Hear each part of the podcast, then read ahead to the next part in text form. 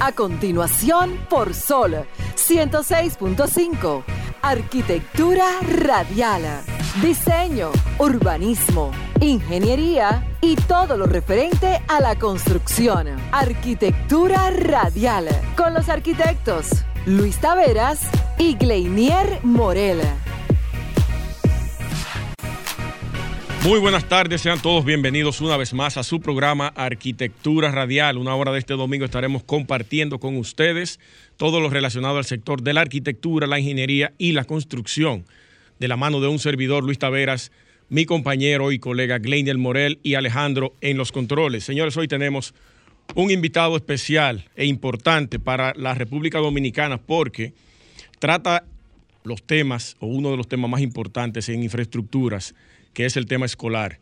Es el director técnico de la Dirección General de Mantenimiento de Infraestructura del Ministerio de Educación, el ingeniero Willy Sánchez. Estará conversando con nosotros todos los avances y lo que viene en este importante ministerio, que es el Ministerio de Educación. No se despeguen, quédense en sintonía, que continuamos con Arquitectura Radial.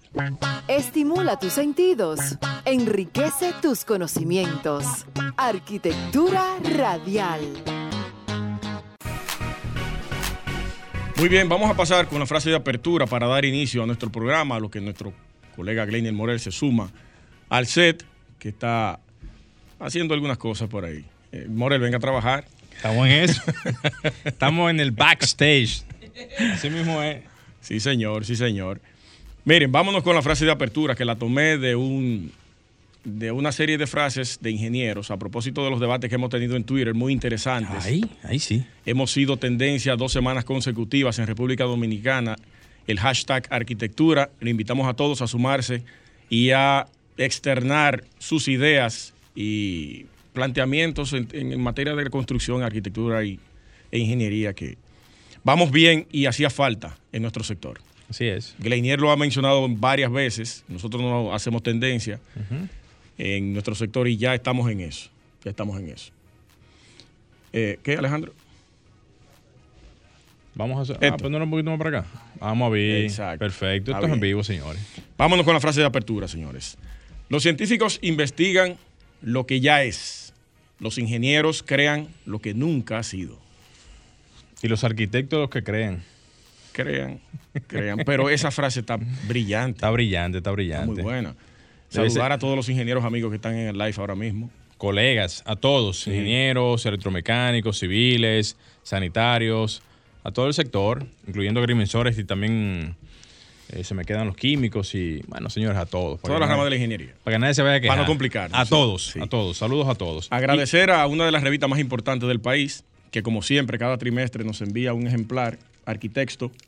Así es. Esta es la edición número. Déjame ver dónde está el. Ta, ta, ta, tan. Ey, tremenda fachada ese. Yo lo he visto ese edificio. Sí. Tenemos que ir allá en su momento. Muy duro. Nosotros hicimos incluso una actividad al frente de él. Sí. Yo nunca lo había visto. Sí, pero muy duro. Muy el Enriquillo, duro. ¿qué tal es? Muy duro, muy duro, muy duro. Mortal, mortal. duro. Gracias a, a su directora de edición, a la arquitecta Carmen Ortega, que siempre nos distingue con, con este ejemplar, un ejemplar cada trimestre, Arquitecto, la revista más importante de arquitectura en República Dominicana. Morel, ya la gente está llamando y qué, qué querrá. ¿Qué querrá la gente? ¿Qué Sí, querrá Ni la siquiera hemos iniciado los temas ya. Eso está bien, eso está bien. Denos, déjenos saber su sintonía haciendo activo su mención en el hashtag de, vamos a decirlo así, de Twitter, escribiéndonos, haciendo cualquier tipo de mención eh, como arquitectura radial o arquitectura en la tarde de hoy. Sí, ¿Verdad que señor. Sí, Vamos señor. arriba entonces. Mire, Morel, eh, hemos visto en estos días varios colapsos de construcciones en diferentes puntos del país. Así mismo es. Eh, llama a preocupación esto, y lo hemos debatido también en Twitter, porque se está cogiendo la cosa como de relajo. Síganse recortando esa pared y no piensen en, el- en las consecuencias. El tema de la construcción lo estamos tomando de relajo, como que una pared se colapsó, como que una edificación se colapsó, que una vivienda eh, se dio en algún punto.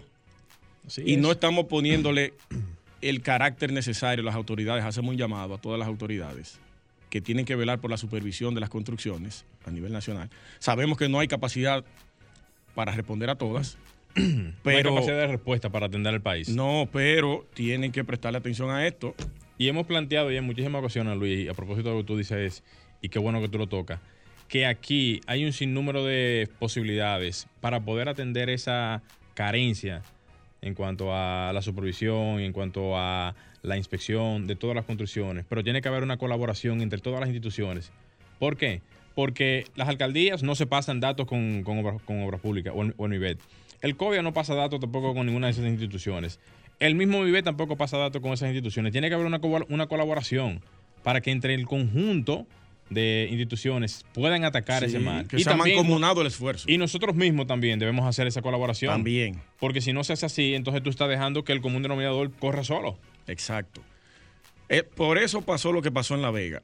Por la negligencia del presidente del CODIA de La Vega, que lo he dicho reiteradamente, en reiteradas veces. La culpa no es solo del presidente de, de, La Vega. Del él tiene mucha culpa porque a él se le, se le llamó para el trabajo como ingeniero y, él. ¿Eso qué significa? Espérese, pero él hizo la recomendación de que no, eso no, aguantaba. Y, no generó la alerta, Morel. Su deber es, si eso no cumple, y los dueños van a hacer una, eh, una intervención en una edificación. Eso no cumple, no lo hagan. Fulano, alcaldía, MIBET, obra pública, quien sea. Ok. Él no lo hizo el llamado. Sin defender la posición, pero yo sé cómo que pasa eso. Sin defender la posición, ¿sabes, qué es lo que pasa?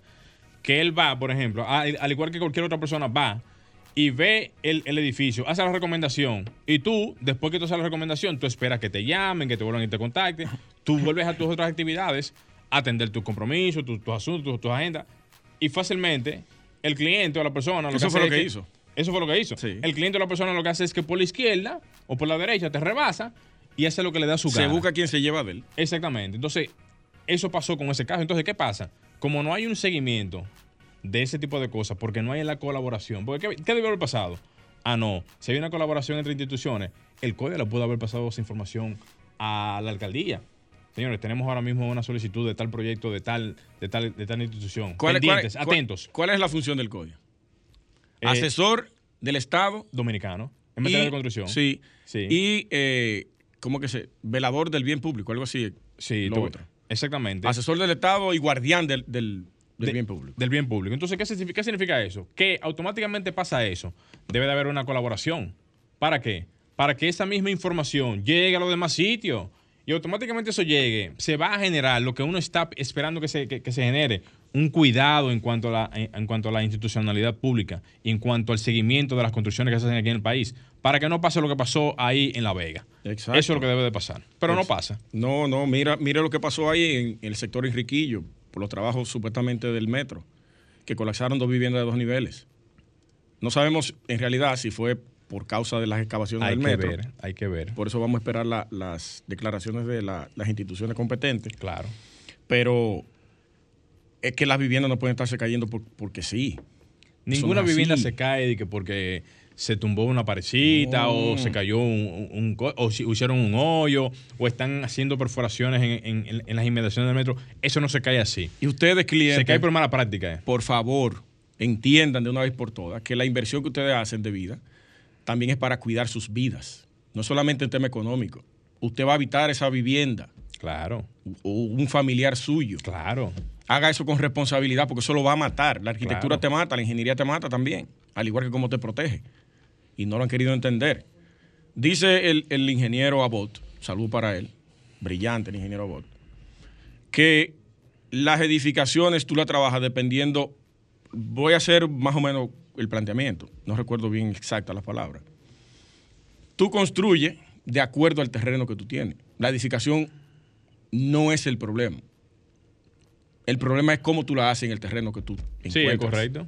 Ya sea en platea, fundaciones aisladas, fundaciones puntuales. Eso es lo que te habla. Eso es lo que te habla. Y las fundaciones son tan importantes como la misma edificación. Porque si el terreno no, está...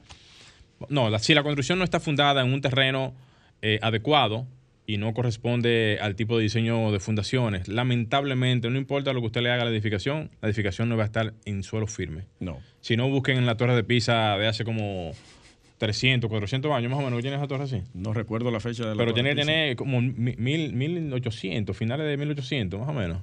Algo así, la torre de Pisa. Más o menos. Después de la revolución industrial. Más o menos.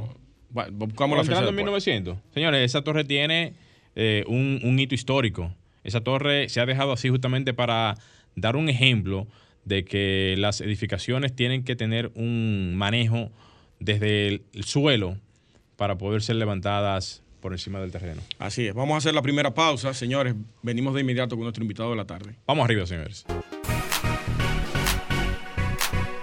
Bien, señores. Continuamos en arquitectura radial. Para que usted vea la sincronización que se tiene aquí. Estamos bien. ¿Verdad que sí? Sí. La sincronización de ataque que tenemos aquí en el estudio. Señores, aprovechando a todos los que están en sintonía, eh, que puedan llamar aquí al número de cabina al 809-540-165 para cualquier tipo de pregunta, inquietud que puedan tener sobre la participación del invitado de la tarde de hoy. Así que le voy a dar el pasado a Luis Tavera para que haga la, prese- la Muy bien, presentación muy bien. pertinente. Señores, ya estamos con, ya está con nosotros el director técnico de la infraestructura escolar de la Dirección de Mantenimiento e Infraestructura del Ministerio de Educación, el ingeniero Willy Sánchez. Ingeniero, bienvenido. Ingeniero, Buenas tardes. un aplauso para usted, ingeniero. Gracias. Excelente verle por aquí. Gracias por la invitación externada de parte de ustedes y este medio para participar hoy acá, traer informaciones en el ámbito de infraestructura. En primer lugar, dar gracias a Dios, que es el que nos permite estar aquí hoy presente es. al lado de ustedes. Un honor para nosotros. Señores, el, dire- el, el ingeniero fue director de planeamiento urbano. de la- Así mismo es, de, de del allá de Peravia de, de- Vega. de Baní. De, de- de Baní, perdón. Y secretario general del CODIA de Baní también. Así Sí, es. claro, ¿En qué periodo fue eso? No, reciente, ahora nosotros entregamos en el periodo ahora 2022, fue que Oh. concluyó nuestro, Eso nuestro- nuestra etapa y ya ahí nos enfocamos más donde estamos actualmente en el Ministerio de Educación. Excelente. No hay aspiración de la presidencia del CODIA por ahí. No, por ahora no, de momento no, de momento no. Pero Muy siempre, bien. siempre bueno participar en la vida cotidiana. Vamos, sí, la- vamos, los vamos. gremios son importantes, Son importantes, hacer vida en ellos, son muy Así es. importantes, son los que, vamos a decir, reivindican las necesidades de los codianos y de los, de Profesionales los del área, profesionales del área. ¿verdad? Es correcto. Así es. Vamos a entrar en materia, ingeniero, de una vez para que la, poner a la gente en contexto. Y aprovechar el tiempo. ¿eh? La DGMIE, que es la, la, las La siglas dirección. de la Dirección General de Mantenimiento e Infraestructura Escolar, ¿a qué se dedica y qué es? Bueno, la DGMIE, como acaba de decir, es la Dirección General de Mantenimiento e Infraestructura Escolar, la cual dirige nuestro director general, el ingeniero Fernando Taveras. Nosotros estamos siendo parte de los colaboradores que él tiene ahí desde la dirección técnica.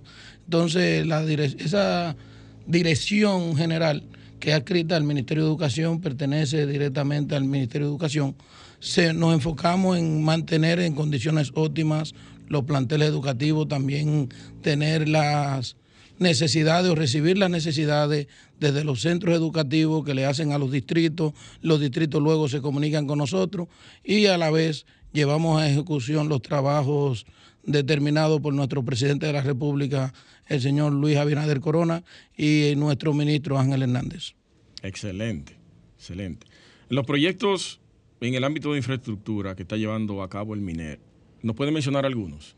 Bueno, nosotros De parte de la dirección. Sí, actualmente desde la dirección se está llevando a nivel nacional lo que es la conclusión, desde la dirección de infraestructura, la conclusión de los planteles que se encontraron en estado de abandono durante varios años por gestiones pasadas. ¿Tiene el número de, cuántos? Bueno, encontramos 718 de parte 700. de infra- 718 iniciados no concluidos en el área de infraestructura, no tanto de mantenimiento, sino construcciones nuevas, Sí. como uno conoció en su momento el Programa Nacional de Edificaciones Escolares, que fue por sorteo, y habían unos 718 planteles inconclusos, pero a la fecha de hoy ya se ha hecho equilibrio, se ha reactivado esos contratos, fue necesario crear un nuevo, es decir, una ley transitoria, la 118 Sí, sí, nos conta, sí. 21, promulgada por nuestro señor presidente de la República. Y a la fecha de hoy de esos planteles detenidos se tienen ya con contratos certificados y actualizados unos 300 y tantos. Wow. Unos 300 y tantos ya eh, reiniciados y a paso de iniciar algunos en la próxima semana. Pero también de la mano nosotros estamos llevando lo que son programas de mantenimiento correctivo continuo que se lleva desde nuestra dirección de planteles educativos desde que llegó a- desde que llegamos al gobierno nuestro presidente de la República se enfocó en darle condición óptima a los planteles educativos y se generaron unos programas como decimos de mantenimiento donde hemos intervenido unos 5.500 planteles a la fecha y estamos trabajando para intervenir en lo que va ya de año una cantidad de unos 2.000 planteles con soluciones de filtraciones que tanto hemos visto, que se nos han quejado y estamos buscando ya concluir esa parte, ya que el próximo año escolar se inicie en condiciones las más favorables para el, vamos a decir, la comunidad educativa, que son los beneficiarios directos. Es un número importante que se ha intervenido. Así es. Sí, sí.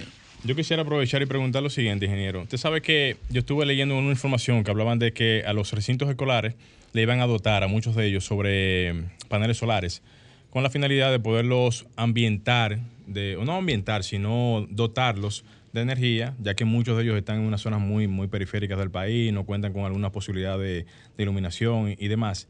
Y a propósito del tema de las filtraciones que tienen, por ejemplo, los planteles, ¿no sería prudente aprovechar y hacerle una readecuación a esos techos para combinar el tema de las filtraciones, techándolo a dos aguas, y aprovechar el tema del techo para el tema de los paneles, eh, paneles solares? Bueno, nosotros tenemos allá ese programa desde el departamento de electromecánica, el cual coordina nuestro ingeniero a cargo Eddie Guerrero. Y tenemos en carpeta y ya planificado lo que es dotar de paneles solares esos planteles educativos que están en zonas tan lejanas como que no llega la energía eléctrica. de momento son en los que vamos a estar iniciando. Y cuando usted me dice como de adaptarlos, lo que son los paneles ya con las soluciones previas que estamos llevando a cabo de impermeabilizaciones de techo, claro, sería un éxito, lo vamos a planificar y a plantear allá en la dirección para en lo adelante entonces poder tomar consideración claro, Esa, propuesta, sale esa sugerencia. No, no, no, no, sale más económico, porque mira qué pasa, el tema de las implementaciones de un techo son planas totalmente. Sí. Y el tema de los paneles solares comúnmente tienen ciertas inclinaciones. Se pudiera combinar eso con una solución de techo que tenga dos aguas, quizás a lo mejor en estructura metálica o en techos, eh, por ejemplo, en alucín, para aligerar los costos y también aprovechar el tema de la pendiente para los paneles solares. Se, se, resuelve perfectamente el tema de la climatización en esa parte de ahí se resuelve perfectamente el tema de la implementación de los Está muy bonito, pero sale muy caro. ¿Sale muy caro? Claro. sale costoso. Sale costoso. No, no, vamos a decir la palabra caro. Porque sale costoso. Sale costoso. pero habría que estudiarlo. Habría que nunca lo que se realiza para la mejora de la calidad educativa es caro. Vamos a retirarlo de caro. Vamos a retirarlo de caro. Pero caro se escucharía. Estudienlo, porque en el tiempo yo entiendo que hay una, hay una posibilidad, hay una posibilidad de, de, de, inversión a largo plazo. Ingeniero, ¿usted aceptaría una llamada? Claro que sí. Vamos arriba. Es mejor. Vamos a ver. Buenas tardes. ¿Quién nos habla y de dónde? Se fue. Llame de nuevo al 809-540-165. Llamen, llamen. El tema de las aulas iniciales. Que hay un programa. Tenemos un programa que ya se hicieron los levantamientos, concluyeron las planificaciones, ya tienen sus códigos IGER. Ya esa parte, se ha agotado el proceso burocrático, digamos, de campo y de gabinete. Y ya se va a iniciar en los próximos días, estará colgado en el portal de compra y contrataciones la licitación de un total de 1.350 aulas de inicial, que es la primera etapa. 1.300 en todo el territorio nacional. Pero esa es la primera etapa de 3.000 que solicitó nuestro señor presidente en coordinación con nuestro ministro, ministro Ángel Hernández. Sí. Pero ya en las próximas semanas, en los próximos días, no muy tardado, estará saliendo en el portal de compras lo que serán 10 sorteos donde se estará iniciando por sería sorteo de obras. En, eh, se va a trabajar en una en combinación. combinación. Sorteos licitación. la primera parte viene en licitación o sorteo sorteo. Sorteo. Y la segunda parte entonces ya licitación. licitación. Sí porque queremos ir trabajando como un híbrido para que se pueda ir avanzando lo más pronto posible y que varias empresas es decir del ámbito ya autorizado y aprobado por el por la ley de compras puedan participar y puedan ser adjudicadas. Importante, ingeniero, que en este proceso de, sorteo se puedan eh, corregir algunos errores del pasado en función a que los terrenos estén disponibles, que las ubicaciones ya estén ya preestablecidas. Imagino que van a ser en planteles ya hechos. Sí, ya efectivamente, como dice nuestro arquitecto Luis, gracias por la salvedad, son en planteles ya realizados, okay. Ah, bueno, perfecto. Va a tomar parte del terreno, se, imagino, sí. Se tomará parte del terreno disponible eso es importante, eso es muy importante. Desde el Departamento de Supervisión, que el cual coordina y dirige el señor Lord Kelvin, el arquitecto Lord Kelvin. Saludos para, Salud Lord. Saludos para Lord, si nos está escuchando. Entonces se han hecho ya los levantamientos, continuamos haciendo los levantamientos, como le digo, el requerimiento de nuestro señor presidente son 3.000 aulas nosotros tenemos levantadas 1.350 y definidas. Wow. Entonces, de esas ya se visitaron los planteles, se verificó que tenía disponibilidad de terreno, se planificó y se diseñó Eso es lo en base importante. al Eso es lo terreno, importante. Y inmediatamente el contratista sea adjudicado, ya sea por un sorteo mediante una licitación, Entra de una vez. y inmediatamente para recibir su avance e iniciar los trabajos. Eso Vamos, vamos a tomar esta llamada. De acuerdo. Vamos arriba. Buenas tardes. ¿Quién nos habla y desde dónde?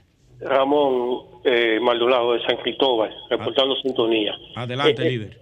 Sí, el programa es bien, interesante, uno aprende mucho. Eh, La, mi inquietud mía es la siguiente. Eh, aquí en San Cristóbal hace falta biblioteca pública y aulas virtuales. Gracias. Bibliotecas públicas y audiovisuales. ¿Fue lo que dijo? Virtuales. Virtuales, virtuales. Sí, aulas virtuales.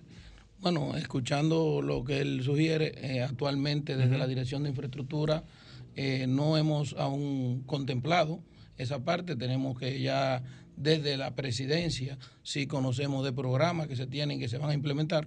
De todos modos, llevaremos esa llamada o esa sugerencia que hace ese tele, vamos a decir, ese radio escucha a nuestras más altas instancias con nuestro señor director general Fernando Tavera para que ya él le haga la presentación de un programa que vamos a planificar, vamos a decir, vamos a empezar a encaminar luego de esa llamada que sería que es muy acertada. Sí. Vamos a, pla- a plantear esa, esa posible solución para... Pero dentro del diseño de los, de los planteles, lleva incluida una biblioteca pequeña. Sí, lleva incluida pero- una biblioteca, pero no ya una biblioteca Ajá. virtual como lo que él ya está Exacto. solicitando. Pero todos los planteles, todos llevan una biblioteca. Así es. Vamos a tomar esta otra, ingeniero. Buenas tardes. ¿Quién nos habla y de dónde? Sí, buenas tardes. Adelante, líder. ¿Con quién tenemos el honor? Te habla Eduardo Benoa. Adelante, Eduardo, su pregunta. Qué bueno, me encanta. Eh, eh, primero quiero felicitar al país porque tenemos una plataforma RCC Media que nos informa, que, trata de que todo dominicano esté informado en cuanto a diferentes temas. Quiero felicitar que ustedes tienen a, a ese ingeniero que, que conozco desde su llegada al Ministerio de Educación junto con el director general, el señor Fernando Tavera, que mire hoy es domingo y mire cómo está trabajando para informarle al país con Así respecto es. a todo lo que se está haciendo eh, para el manejo eh, y, y el buen mejoramiento eh, de todas las instituciones y los planteles escolares de este país. Anda con la familia. consta- Ya lo sabe. Que me consta que lo he Me van a visto- pasar lo he factura. Factura. fa- La familia. Sí, lo he visto en diferentes eh, eh, horarios, eh, eh, ensayado en, en darle una respuesta a lo que nuestro señor presidente ha querido para mejorar la educación de este país. Yo quiero hacerle una pregunta al ingeniero, con el permiso de ustedes. Adelante. Eh, ingeniero, yo escuché, no sé si, si, si estoy seguro, pero escuché y saliendo un poco del tema, de que usted tiene como uno, unos planes o, o- o usted está aspirando como a la precandidatura por, por la provincia de Peravia como diputado. Sería un honor que este país cuente con un legislador como usted. Eh, ¿Es cierto eso o, o qué de eso, ingeniero? Eso lo escuché yo. Dígame qué de cierto es eso, porque no, no si, si es así, cuente con mi voto.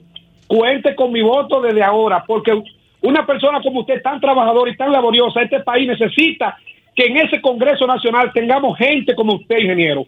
Dios le bendiga y felicidades, ingeniero, por tan tremenda locución en ese tan visto programa. Gracias, hermano. Gracias. Bueno, en Se nos adelantó lugar- él a nosotros. En primer lugar, aquí vinimos con un objetivo de informar en el ámbito de infraestructura educativa, pero ya que Radio Escucha hace la observación, nosotros estamos enfocados en lograr los objetivos propuestos por nuestro señor presidente de la República, de que se continúe en el tren gubernamental luego del trabajo que estamos realizando desde la dirección o siendo parte de la dirección de infraestructura.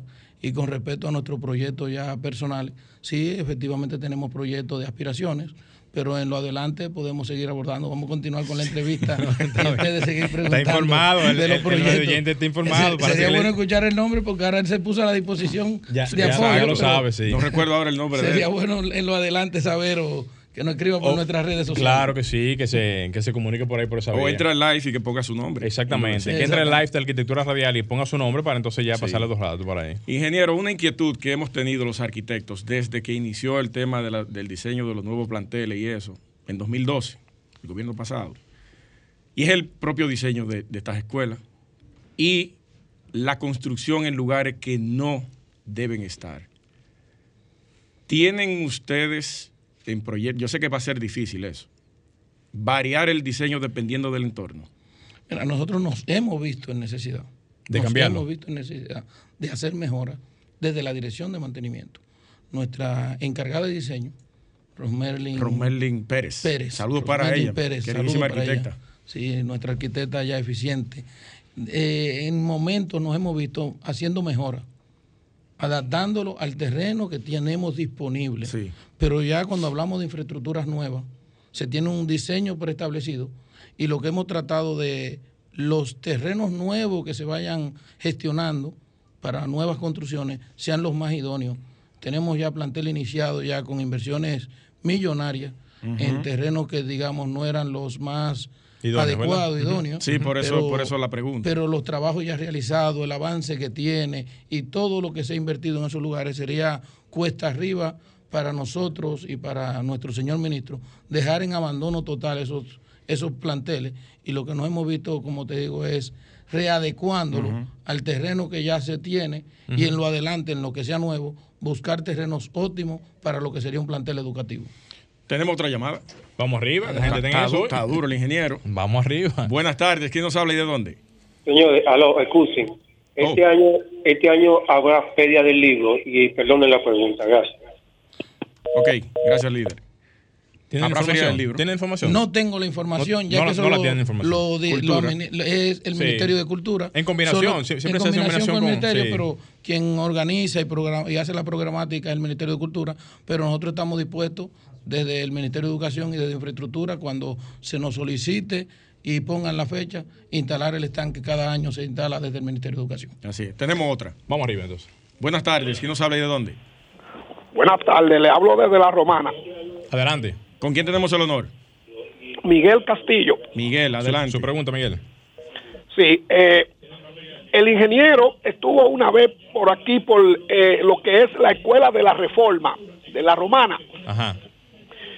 que gracias a la intervención de él que tuvo por aquí, eh, se han habido los cambios que necesitaba esta Escuela de la Reforma en la provincia de La Romana, que fue olvidada mucho tiempo por los anteriores gobiernos. Positivo el ingeniero. y el ingeniero eh, nos dio su promesa y ha cumplido no solamente con la escuela de la romana, sino con otras escuelas que, que han estado en situaciones deterioradas.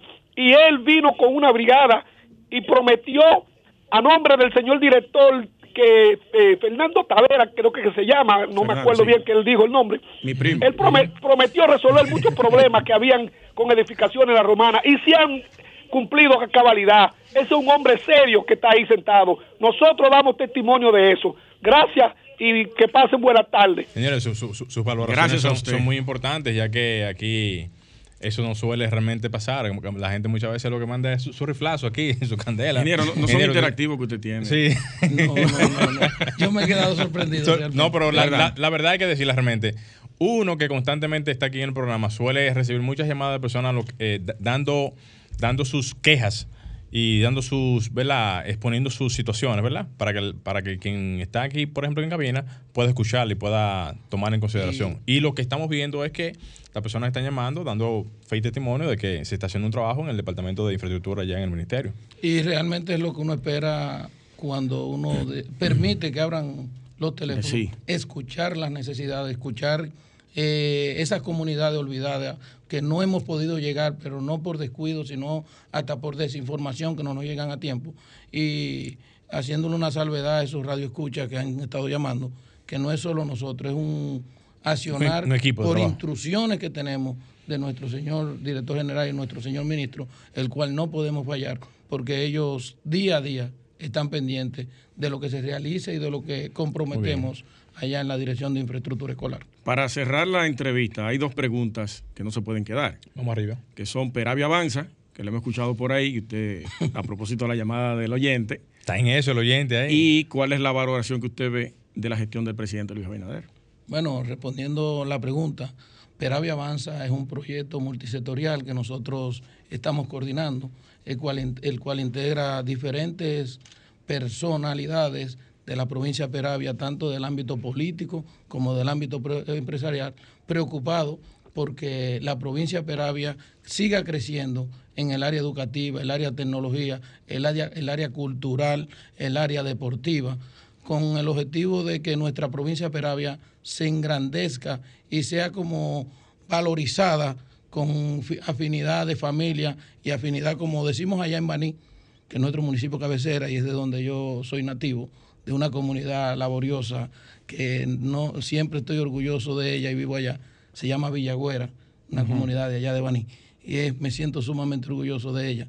Y como decimos allá en Baní, Baní es una familia, lo decía Eugenio María de Osto, y así mismo nosotros queremos que el proyecto Peravia Avanza se identifique concerniente a nuestro señor presidente de la República. Pero Peravia Avanza es un proyecto político con aspiraciones. exactamente. Sí, porque no completó esa parte ahí. no la completó. pero, bueno, pero, pero, ¿qué tipo de aspiraciones? Porque usted no ha dicho, o sea, si lo puedo decir, obviamente. ¿Aspiraciones de qué índole? Bueno, eh, nosotros actualmente estamos encabezando el proyecto Peravia Avanza, como decimos, lo estamos coordinando y tenemos varios objetivos y una de las metas es lograr la postulación y luego ya la candidatura electo de diputado por la República Dominicana y representar en esa bancada en el Congreso de la República el Partido Revolucionario Moderno al cual nosotros pertenecemos y representar nuestra provincia Peravia que tanto nos duele y tanto trabajamos por ella. Mire, antes de usted hablar de la otra parte que le, que le hizo la pregunta a Luis, yo quiero decirle que nosotros aquí en el sector no tenemos representaciones en el área congresual, que eso es una debilidad que tenemos como área. Lo digo por qué, porque no tenemos, por ejemplo, leyes que son dominadas por la gran mayoría de de congresistas, que son los que están ahora mismo en las diferentes bancadas. Y en el ámbito de nosotros, tanto por el CODIA, tanto por las leyes que tienen que ver con la construcción, asuntos que tienen que ver con los materiales, los precios, se necesita obviamente una, una presencia de más profesionales del área que puedan abogar, que puedan defender ciertos parámetros sectoriales de nosotros. Y qué bueno que usted participa. Sí porque eso es parte de la dinámica. Cuente con nuestro apoyo desde aquí. Mire, yo se lo digo porque nosotros mismos no hacemos vida en cuanto a la parte de la parte gremial, la parte eh, política, la parte eh, que tiene que ver con la parte de congresión. Y qué bueno que sea así, porque es, necesario. entonces, gracias por la, aclaración. Y ustedes pueden estar seguros que de Dios y el pueblo peraviano favorecernos con ser electo y lograr ese, esa, ese proyecto que tenemos en carpeta de una diputación de la provincia de Peravia, es decir, representando la provincia de Peravia, nosotros vamos a ser esa voz que se escuche en el Congreso, que, se necesita. que defienda los derechos de los profesionales, no tanto del área de construcción, sino en los profesionales en sentido general, porque vamos a legislar para el bien común de la ciudadanía en sentido general.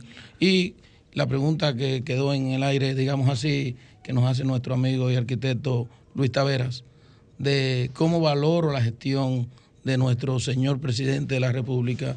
La verdad que la valoración que le damos a la gestión de nuestro señor presidente sobrepasa cualquier análisis que se haya podido hacer previamente la juramentación, ya que hemos tenido un presidente incansable que trabaja a diario 20, 22, 18, 19 horas, que uno lo ve que no descansa, que está en cada rincón, que está preocupado porque el país, porque cada rincón del país lleguen esas soluciones que demandan y necesitan, y él lo expresa en cada reunión y en cada encuentro que realiza en la provincia y las comunidades.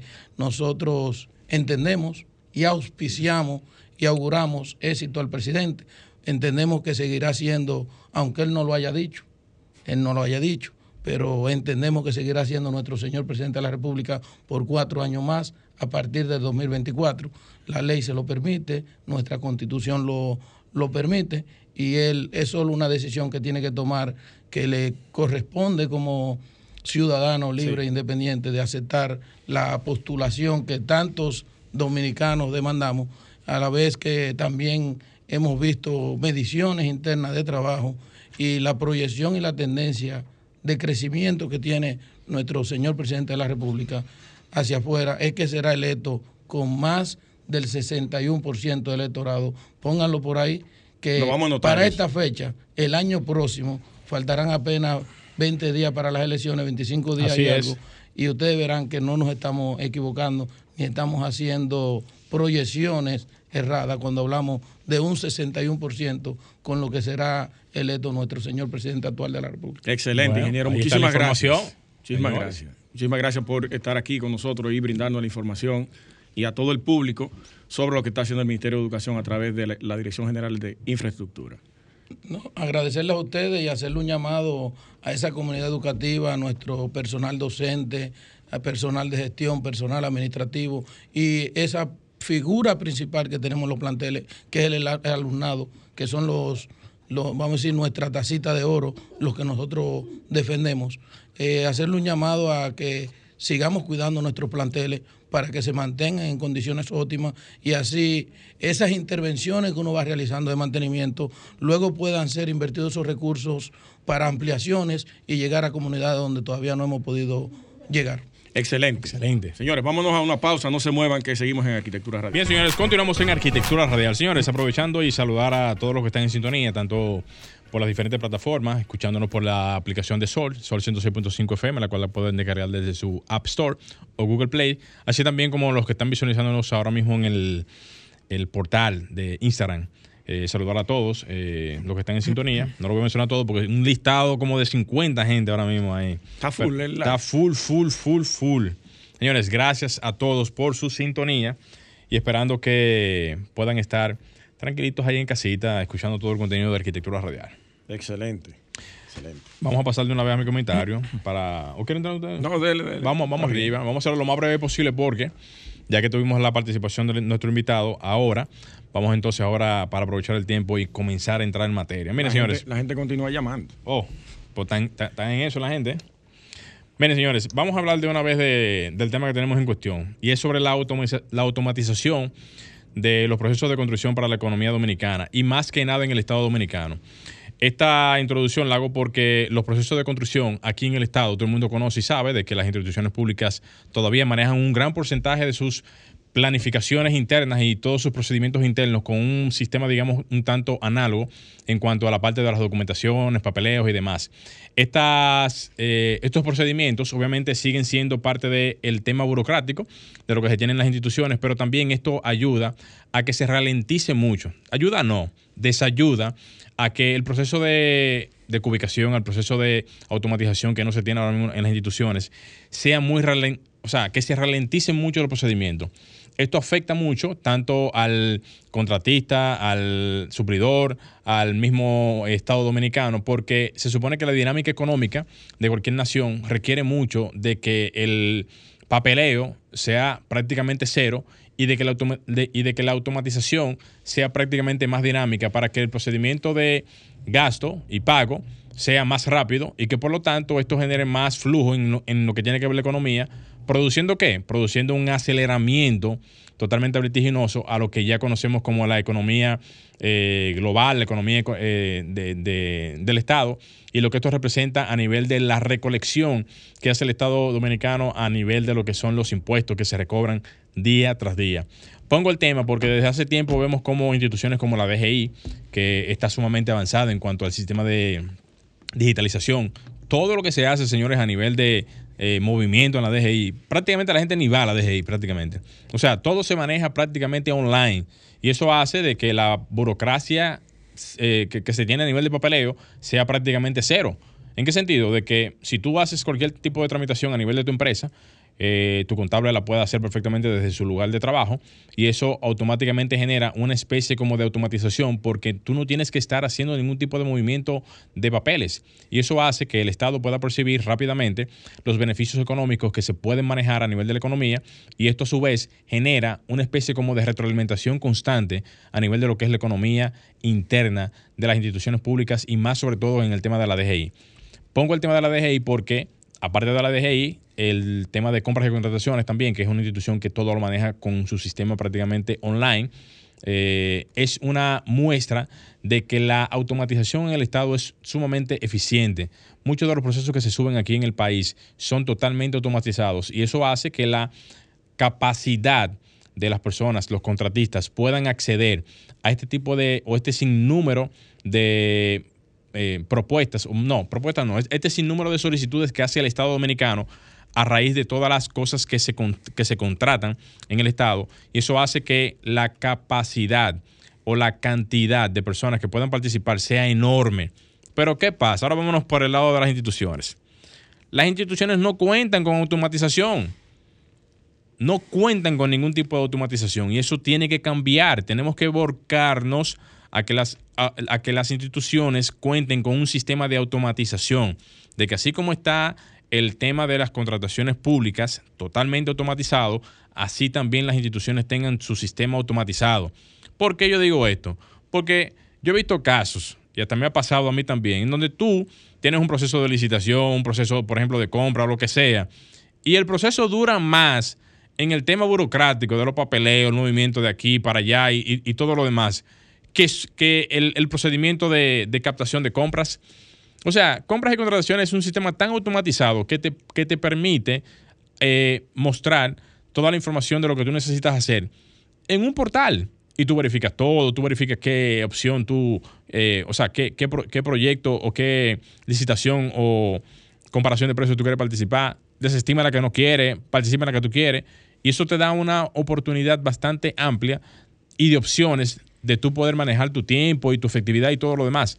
Pero en el caso específico de las instituciones, no hay una automatización que permita poder acelerar los procedimientos de la parte burocrática que se tiene. Si se sigue manejando así, el mismo Estado dominicano va a ser el doliente de esa misma lentitud burocrática porque no percibe automáticamente o no, no, le retorna automáticamente esa inversión.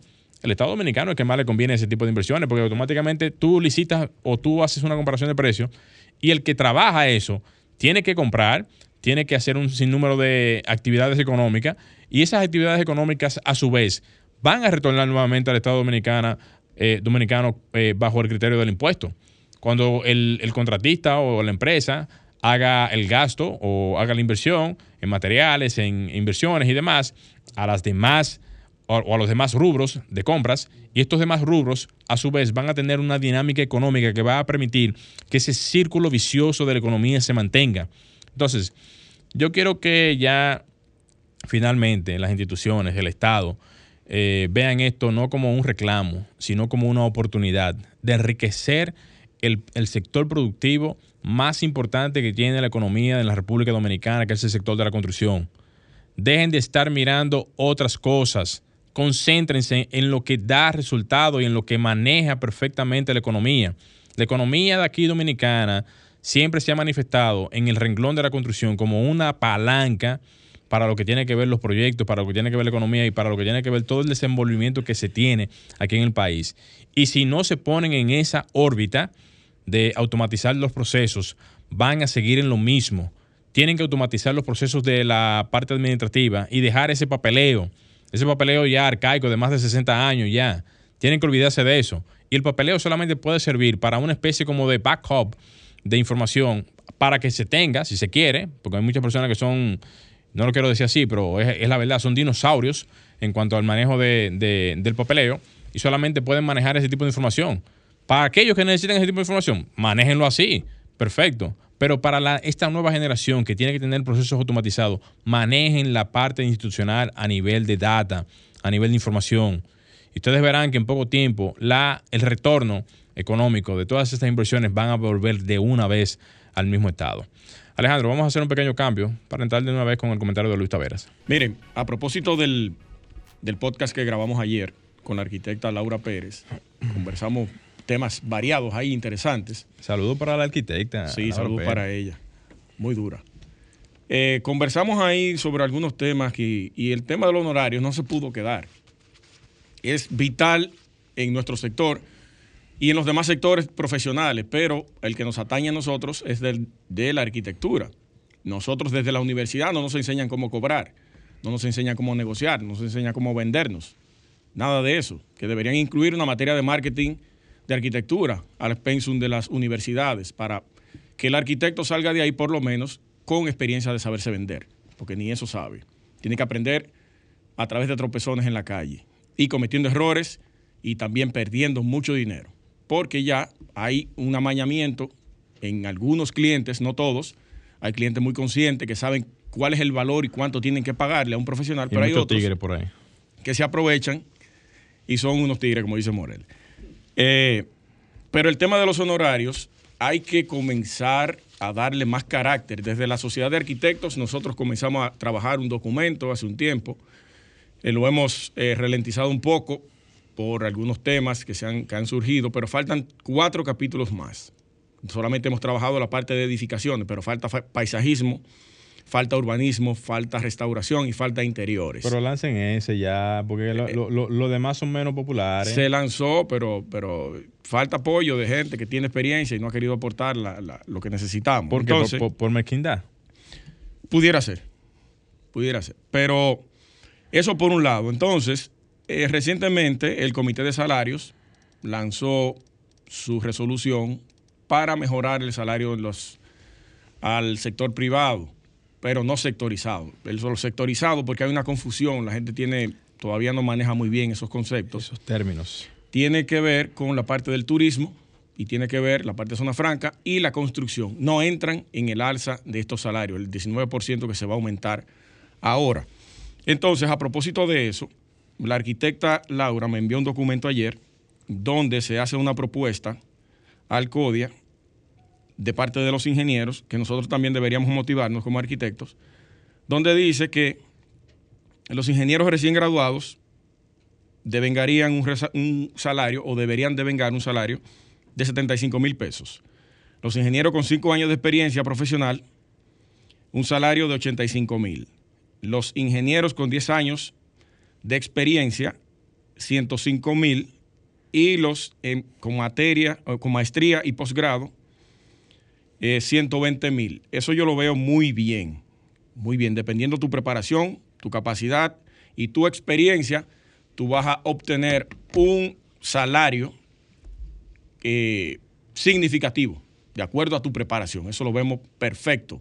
Entonces nosotros como arquitectos también deberíamos, o debemos, y tenemos que desde hoy comenzar a generar ese documento, al igual que lo están haciendo los ingenieros y presentaron esa propuesta ante el secretario general del CODIA. Y la parte de honorarios, también darle carácter a eso para poder, no sé de qué manera, porque mucha gente no se maneja con el tema de los honorarios, a mí no me hable del 4%, yo manejo a mis clientes como yo quiera. Eso por un lado, porque hay gente que ya está posicionado en el mercado de la arquitectura y sabe cómo cobrar a su gente. Y esas personas que lo solicitan saben que ese arquitecto ya tiene un valor establecido en el mercado y no van a titubear ni a pedir rebaja, porque la calidad de la entrega es el resultado de lo que tú le vas a pagar. O al revés, lo que tú le vas a pagar es el resultado de la calidad de la entrega. Eso es así. También la parte de qué tipo de proyectos estamos realizando y cómo cobrar ese proyecto. Va a depender de la complejidad del proyecto. No es lo mismo diseñar una vivienda en, en un terreno plano que diseñar una villa en un terreno accidentado, con una pendiente inclinada, que tú tengas que hacer un diseño diferente a lo que es lo normal en un terreno plano. Son cosas distintas que se cobran diferente, pero la gente no lo entiende, porque tú tienes un nivel más de creatividad que ejercer a la hora de proponer un tipo de proyecto en diferentes áreas y lugares. Eso, va, eso varía muchísimo. Hay diferentes aristas en el tema de los honorarios que hay que tocar, hay que sentarse a trabajarla, porque no es tan fácil decir que yo cobro un 4% y punto. También la capacidad de tu firma. ¿Cuál es tu estructura para tú cobrarme a mí un 4%? No es lo mismo que yo esté sentado en la mesa, en el comedor de mi casa, diseñándote una vivienda, a que yo tenga una estructura física con tres personas dibujando, pagando luz, teléfono, internet y demás. No es lo mismo. Entonces, hay, hay cosas que hay que ir poniéndolas en su lugar. Nadie puede regular eso, ¿eh? No, no, no se puede. España incluso retiró el documento de honorarios en algunos lugares, porque dijo, cada quien que cobre de acuerdo a lo que entienda que vale su trabajo. Es así. Nosotros estamos tratando de poner un tope mínimo para que en el mercado se pueda entender que el arquitecto tiene un valor, pero cada quien cobra como entienda que debe cobrar. Eso es así. Ahí está la inquietud. Yo creo que eh, es importante que vayamos debatiendo esto en Twitter, ya que somos tendencia. Vamos a hablar de los honorarios, tanto de ingenieros como de arquitectos, porque hablamos de- del arquitecto, pero no sabemos cómo cobra el ingeniero tampoco. No Así sabemos qué es. documentos tienen, no sabemos cómo ellos se manejan. Y yo creo que es importante que vayamos dándole carácter a este tema y, Y te voy a decir algo antes y de ser tendencia con temas importantes ya. Así es. Y a, y a pesar de, de lo que tú estás diciendo, se- sería importante que ustedes hagan el acercamiento con la clase de, de la ingeniería porque independientemente de los ingenieros y arquitectos, al final convergen en el mismo escenario Claro. de la construcción. La peña, ¿de qué se trata? Es de Es agrupar, de a los ingenieros y los arquitectos. Atención República Dominicana. Todo el que maneja la cuenta de Twitter, eh, diferentes plataformas de redes sociales, pero principalmente Twitter, acérquense a las cuentas de, de arquitectura, tanto la de Luis Taveras como la de eh, Glenn Morera en Twitter. Ahí hay un sinnúmero de colegas profesionales del área de la arquitectura Ahí e está ingeniería. Joel Neco, ahí está Ya, José dale. López, ahí Sí. está la ingeniera Alfonsina Torres, ahí está Rafael Santos. Rafael Santos, ahí está eh, Alejandro Frías, Sí. está Reynoso, ¿cómo se llama la arquitecta? Eh, Frías, no, no, la- no, eh, eh, sí, pero... Ja- James. James, James. James Reynoso. Reynoso. Pero un sinnúmero. Muchísimos más. Sí, muchísimos más. Súmense y creemos ahora mismo una especie como de revolución en lo que tiene que ver el sector Es- es a nivel de ya. plataformas. Señores, llegamos a la parte final de Arquitectura Radial. Gracias. Alejandro, danos, danos una hora más. Gracias, gracias a todos por la sintonía, gracias a ustedes que están en el live de Instagram, a los que están en sus vehículos, a los que están en sus hogares, a los que están a través de los teléfonos, por brindarnos esta hora de escucharnos y llevarles la información sobre el sector. Señores, hashtag arquitectura radial. El domingo arquitectónico. Ahí es que vamos. Vamos Nos vemos en el próximo. Gracias. Bye bye.